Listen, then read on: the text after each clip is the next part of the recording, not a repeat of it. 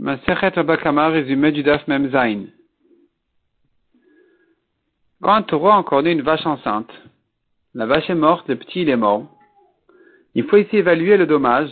Il n'aura pas à payer une vache et un veau. Il n'aura à payer qu'une vache enceinte. Pourquoi? Parce que c'est ce qu'il a endommagé. Et si tu lui dis maintenant de payer la vache en soi, le veau en soi, il devra payer plus cher. Or, c'est pas ça le dommage qu'il a fait. De même, quelqu'un qui a coupé la main de l'esclave de son ami, on ne va pas lui dire de payer combien le, maître aurait été prêt, pour quel prix le maître aurait été prêt à ce qu'on coupe la main de son esclave. Ça fera trop cher. Il n'a payé que la différence entre le prix d'un esclave avec main et celui, sans main. De même, celui qui a endommagé le champ de son ami, il ne va pas payer ce qu'il a mangé. Il va payer la différence dans le champ, dans la valeur du champ, entre avant le dommage et après le dommage. La Gemara dit encore, quand la vache appartient à Reuven, et le veau, il appartient à Shimon, une vache enceinte. Il y a un accord entre Reuven et Shimon, la vache appartient à l'un, et le petit, il appartient au deuxième. Le fœtus, il appartient au deuxième. Et on a dit, il faut évaluer, donc la vache, elle a pris un coup, elle est morte, elle, le petit, il faudra payer donc la vache au propriétaire de la vache, le petit au propriétaire du petit, et nous avons encore deux choses à évaluer. Il faut savoir maintenant la vache elle est plus grosse, à qui on paye donc la différence à cause du fait que la vache était plus grosse, on paiera ça aussi au prix, au propriétaire de la vache. Mais il n'y a pas que ça. Elle est plus grosse parce qu'elle-même elle pèse plus, en dehors du fœtus, elle pèse plus, mais il y a aussi, elle paraît plus, en, plus enflée. Ça lui ajoute dans son prix, ça fait une, vache bien remplie. Et ça, on ne sait pas à qui payer.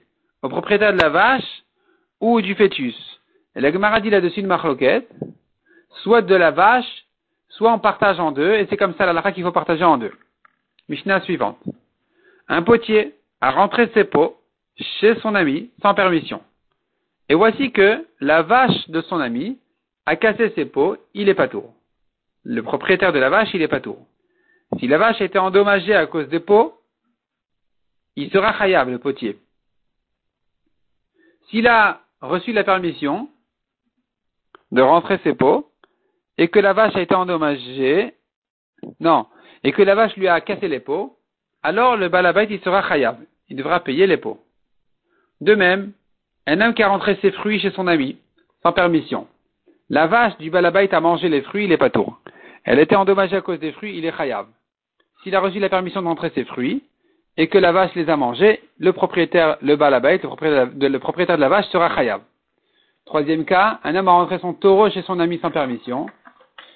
Et voici que le taureau du balabait l'a encorné, ou son chien l'a mordu. Le balabait, il est pas tout. Si maintenant c'est le taureau qui l'a encorné, le taureau invité les taureaux étrangers a encorné le taureau du balabait, il est chayav. S'il est tombé dans le puits du balabait, il a sali ses eaux, il est chayav. S'il y avait le père ou le fils du balabait dans le puits, et que voilà, il a été tué à cause du taureau qui tombé dessus, il devra payer le coffre. Si maintenant il a rentré son taureau avec permission, alors le balachater, le, balabait, devra payer au taureau ses dommages. Rabbi dit, il ne doit pas payer les dommages tant qu'il n'a pas promis de le garder. Si je te dis tu peux rentrer ton taureau, ça ne veut pas dire que j'en suis responsable. Ça veut dire simplement, tu peux le rentrer, mais je suis pas responsable. Tant que je t'ai pas promis de le garder, il n'est pas tour.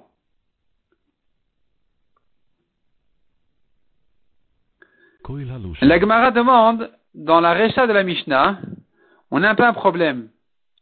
Parce que on a dit que s'il a rentré ses, ses pots sans permission, il en est responsable. Le potier en est responsable.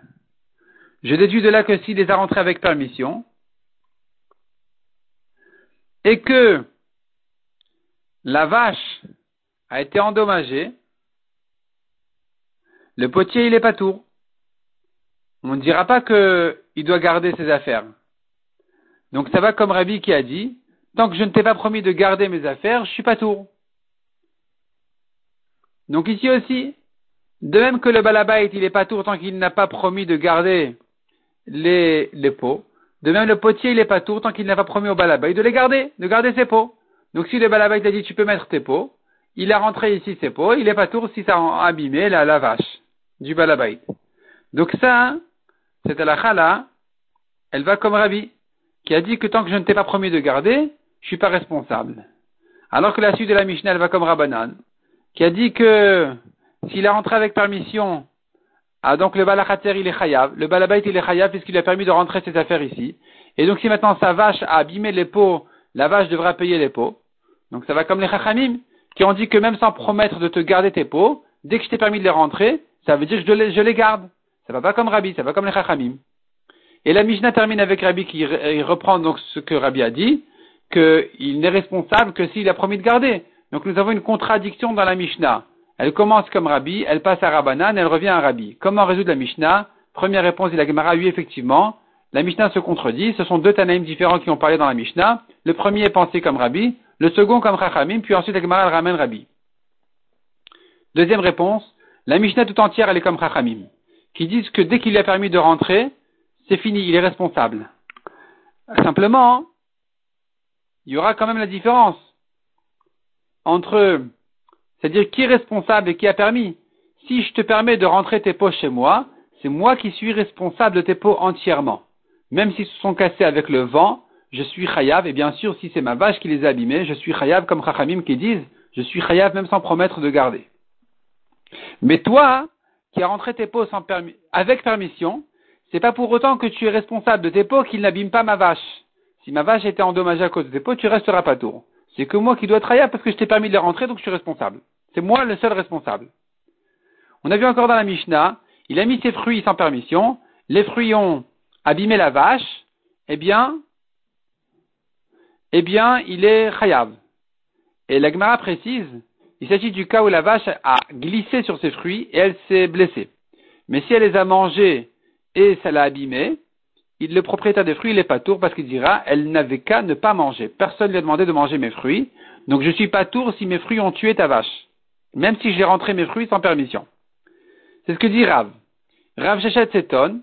Il pose des objections, il vient objecter Rav. On voit que on n'utilise pas cette svara de dire elle avait qu'à ne pas manger. On ne dit pas comme ça? Si je mets à manger devant une vache, je suis responsable de ce qu'elle va manger. Donc il ramène deux, objections, elle les répond. Et encore une troisième. Finalement, la répond à toutes les objections sur ça. Donc on reste sur ce que Rav a dit, que si elle a mangé, elle avait qu'à ne pas manger. Rav donc les objections contre Rav ont été résolues. Et Rav aurait raison de dire, de, penser que si la vache du balabait a mangé les fruits qui sont rentrés ici de l'étranger sans permission, eh bien, l'étranger sera pas tout parce qu'il pourra lui dire elle avait qu'à ne pas manger.